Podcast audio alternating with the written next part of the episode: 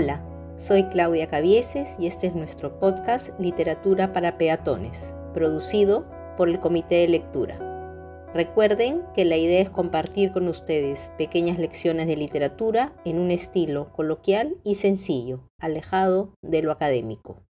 Hoy hablaremos de un autor fundamental en la historia de los cronistas del Nuevo Mundo. Me refiero a Pedro Ciesa de León.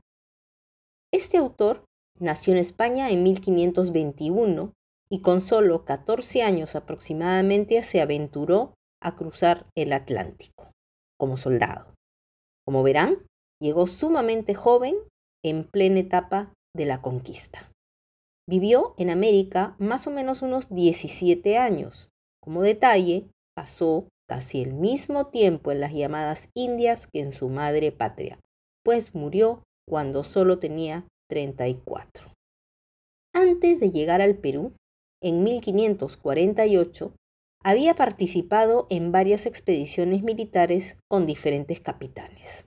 Al parecer, por esas épocas ya tenía varios manuscritos de la información que Aida había ido acumulando desde su llegada. Era un escritor convicto y confeso, según él mismo comentó. Paso a citar. Temeridad parece intentar un hombre de tan pocas letras, lo que otros de muchas no osaron, mayormente estando tan ocupado en las cosas de la guerra. Pues muchas veces cuando los otros soldados descansaban, cansaba yo escribiendo. Durante los dos años que estuvo en Perú, hizo todo lo posible por recorrer gran parte del territorio, recopilando información, especialmente focalizada en las costumbres, la historia de los incas, como también los ritos y tradiciones, entre otros temas. Al regresar a España en 1554, publicó la primera parte de lo que deseó fuera la Crónica del Perú, cuyo proyecto debía tener cuatro partes organizadas de la siguiente manera. Primera parte, el libro de las fundaciones, pero que ha venido a ser llamada hoy por hoy primera parte de la Crónica del Perú. Trata sobre la descripción del territorio y de sus habitantes. La segunda parte corresponde al señorío de los incas yupanquis, que se llama hoy Historia General del Perú. La tercera parte contaba el descubrimiento y la conquista del Perú, y la cuarta parte trataba sobre las guerras civiles entre los conquistadores. En la introducción general de esta obra, es decir, de lo que podríamos asegurar fue el primer tomo del proyecto, hay una larga dedicación al príncipe Felipe, que se convertiría luego en rey. Y me llama especialmente la atención su estilo descriptivo, como quien tira un anzuelo casi una abreboca con preguntas retóricas muy interesantes. Paso a citar. Ofrezco este libro a vuestra Alteza que trata de aquel gran reino del Perú, de que Dios le ha hecho Señor. No dejé de conocer, serenísimo y muy esclarecido Señor, que para decir las admirables cosas que en este reino del Perú ha habido y hay, conviniera que las escribiera un Tito Livio u otro de los grandes escritores que ha habido en el mundo, y aún estos se vieran en trabajos en lo contar. Porque, ¿quién podrá decir las cosas grandes y diferentes que en él son? Las sierras altísimas y valles profundos por donde se descubrieron y conquistaron, los ríos tantos y tan grandes de tan crecida hondura, tanta variedad de provincias como en él hay, con tan diferentes calidades, las diferencias de pueblos y gentes con diversas costumbres, ritos y ceremonias extrañas? ¿Tantas aves y animales, árboles y peces tan diferentes e ignotos? Sin lo cual, ¿quién podrá contar los nunca oídos trabajos que tan pocos españoles en tanta grandeza de tierra han pasado? ¿Quién pensará o podrá afirmar los inopinados casos que en las guerras y descubrimientos de mil y seiscientas leguas de tierra les han sucedido? las hambres, sed, muertes, temores y cansancio? Por esta causa de lo más importante de ello, muy poderoso Señor, he hecho y compilado esta historia de lo que yo vi y traté y por informaciones ciertas de personas de fe pude alcanzar.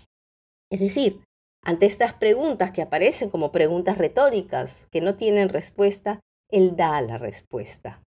El que va a contar soy yo. Aquí pues con este prólogo ya prepara al lector, pues presentará no solo hechos, sino que analizará la gran historia del Perú. Nos entrega información sobre la botánica, sobre la fauna, la geografía, sobre el origen de los mitos y las leyes. Incluso incluye muchos datos del periodo pre-inca. A su vez, nos dará una mirada de la llegada de los españoles y a las mismas enemistades que existían entre los conquistadores. Por todo ello, es que muchos afirman que Ciesa es realmente el primer cronista moderno. Por ejemplo, sobre los trabajos y las habilidades con que se realizaban estos, sobre todo la metalurgia, cuenta lo siguiente. Por las relaciones que los indios nos dan, se entiende que antiguamente no tuvieron el orden en las cosas ni en la política, que después que los incas los señorearon y ahora tienen. Porque cierto entre ellos se han visto y ven cosas tan primamente hechas por su mano que todos los que de ellos tienen noticias se admiran. Y lo que más se nota es que tienen pocas herramientas y aparejos para hacer todo lo que hacen, y con mucha facilidad lo han hecho con gran primor. En tiempo que se ganó este reino por los españoles, se dieron piezas de oro y barro, plata y soldado lo uno y lo otro, de tal manera que pareciera que habían nacido así. Se vieron además cosas más extrañas de argentería, de figuras y otras cosas mayores que no cuento por no haberlo visto. Baste que afirmo haber visto que, con dos pedazos de cobre y otros dos de piedra, se hacían vasijas y vajillas bien labradas y llenos de vernegales, fuentes y candeleros de follajes y labores, que tuvieran bien que hacer otros oficiales en hacerlo tal y tan bueno con todos los aderezos y herramientas que tiene. Voy acabando. Una palabra que me da vueltas al revisar la vida y el trabajo de Ciesa es la palabra interés. Usando la acepción del diccionario de la Real Academia, cuando afirma inclinación del ánimo hacia una persona, una narración, un objeto, etc. Inclinación, que Ciesa muestra al enfrentarse a una cultura nueva, y la sorpresa además natural que ello le supone. Lo veo como alguien que responde al desafío de querer entender, de querer saber, de querer tomar conciencia del otro.